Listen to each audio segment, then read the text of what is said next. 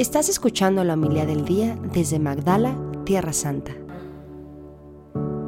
En aquel tiempo Jesús dijo a los fariseos, había un hombre rico que se vestía de púrpura y telas finas y banqueteaba espléndidamente cada día.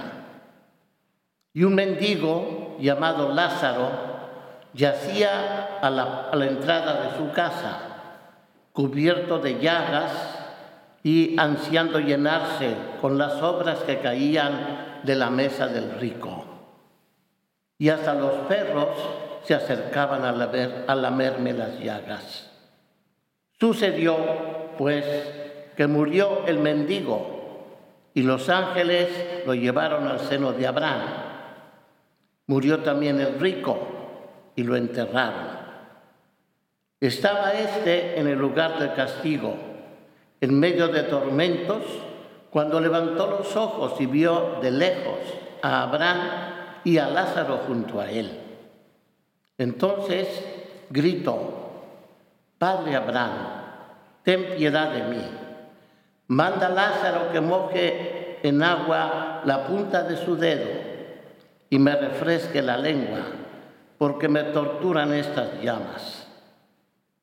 Pero Abraham le contestó, Hijo, recuerda que en tu vida recibiste bienes y Lázaro en cambio males.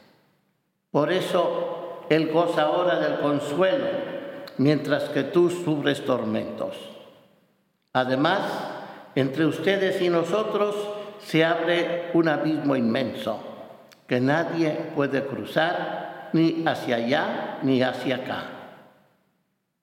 El rico insistió, te ruego entonces, Padre Abraham, que mandes a Lázaro a mi casa, pues me quedan allí, allá, cinco hermanos, para que les advierta y no, y no acaben también ellos en este lugar de tormentos.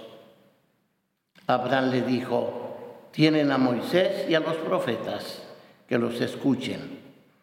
Pero el rico replicó, no, padre Abraham, si un muerto va a decírselo, entonces sí que se arrepentirán.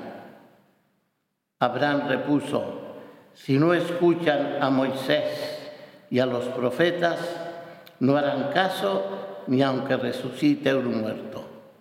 Palabra del Señor. Gloria, a ti, Señor Jesús. Alabado sea Jesucristo, para siempre sea alabado. Como una experiencia que se ha quedado en mi memoria de los muchos años que fui profesor, tanto de niños como adolescentes, me acuerdo eh, de un hecho que siempre me pregunté y me sigo preguntando.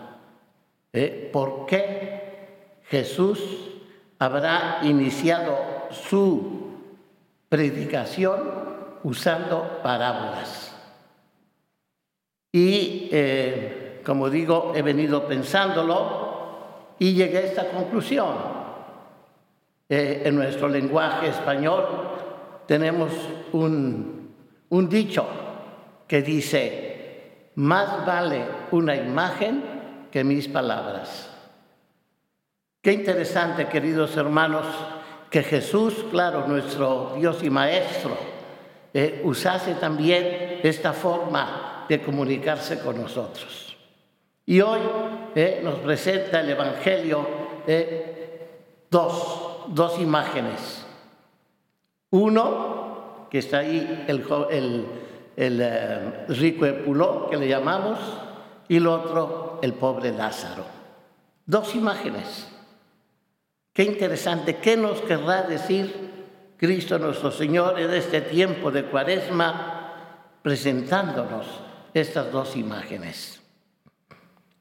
Como reflexión que he podido sacar es la siguiente. Es decir, tenemos que pensar no en lo pasajero, no en lo caduco, no en lo que sí, a veces nos llena un poco de felicidad, pero después, ¡pum!, se acaba. Tenemos que anhelar a las cosas eh, que perduran para siempre. Así, por ejemplo, eh, cuando Jesús también, eh, enseñando a sus, a sus, apóstoles, ya no a sus discípulos, ese camino que va de Galilea a Judea, de Galilea a Jerusalén, ¿qué les quiso ir diciendo? todo un proceso que hay que ir haciendo para poder llegar en definitiva al cielo. ¿Y cuántos de nosotros pensamos, o sea, claro, es casi una tentación, pensar que el cielo, pues sí, se nos va a dar de gracia, que yo voy a llegar al cielo y te van a poner una alfombra roja para que entres y tal, y no, te van a preguntar ¿eh? cuál es tu nombre, qué has hecho en la vida, cómo te has comportado, y así, conforme sean mis respuestas, así voy a recibir ese premio o quizá un purgatorio o, Dios no lo quiera, un infierno perpetuo. Queridos hermanos, que esta imagen del rico Epulón y de el, eh, el pobre Lázaro nos ayude a pensar, ¿cuál es mi actitud ante la vida? A ver, ¿cómo, qué orientación le doy yo a mis actos? El primero eh, nos da esa impresión de que la, la pasó en grande, como se suele decir, ¿no? La pasó bomba. Sí, pero ¿a dónde fue a parar? Esto es lo que hay que aprender, queridos hermanos. Las cosas de este mundo, sí, nos dan un, eh, un consuelo pasajero, pero después qué pena. ¿Cómo nos vamos a arrepentir de no haber hecho esto, esto, esto, etcétera?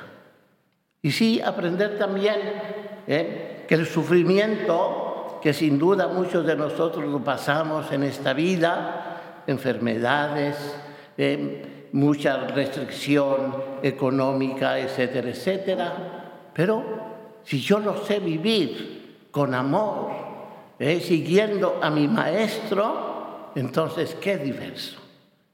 Voy a recibir un premio, un premio perdurable para toda la eternidad.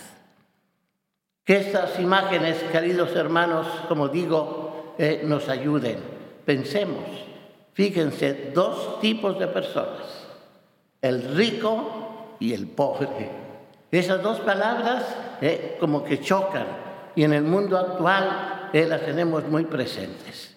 Mucha gente piensa que la riqueza material va a ser eh, la plena satisfacción para siempre y no. Puede ser inclusive una causa de arrepentimiento. Por eso pidámosle al Señor que nos dé la sabiduría, la sabiduría de ver las cosas con los ojos de Dios. Pedirle a Jesús, nuestro Maestro, que me vaya también, Él insinuando, si me desvío del camino, para que vuelva al correcto camino. Y así, fíjense cómo termina el rico pidiéndole, por favor, tengo unos hermanos en mi casa, manda a alguien. Y qué fuerte, qué fuerte lo que responde Abraham, ¿no? Decir, mira, esos pobres, eh, si no escuchan a Moisés y a los profetas, no harán caso ni aunque resucite un muerto. Qué cosa más importante, queridos hermanos, de ser serios ante las actitudes de la vida. Por ello, tenemos un tiempo maravilloso, en tiempo de cuaresma, para no solo pensar, sino orar, pedir, hacer algo específico que me ayude a fortalecer mis decisiones para poder realmente ser fiel a mi vocación cristiana, que es ir al cielo. Que así sea.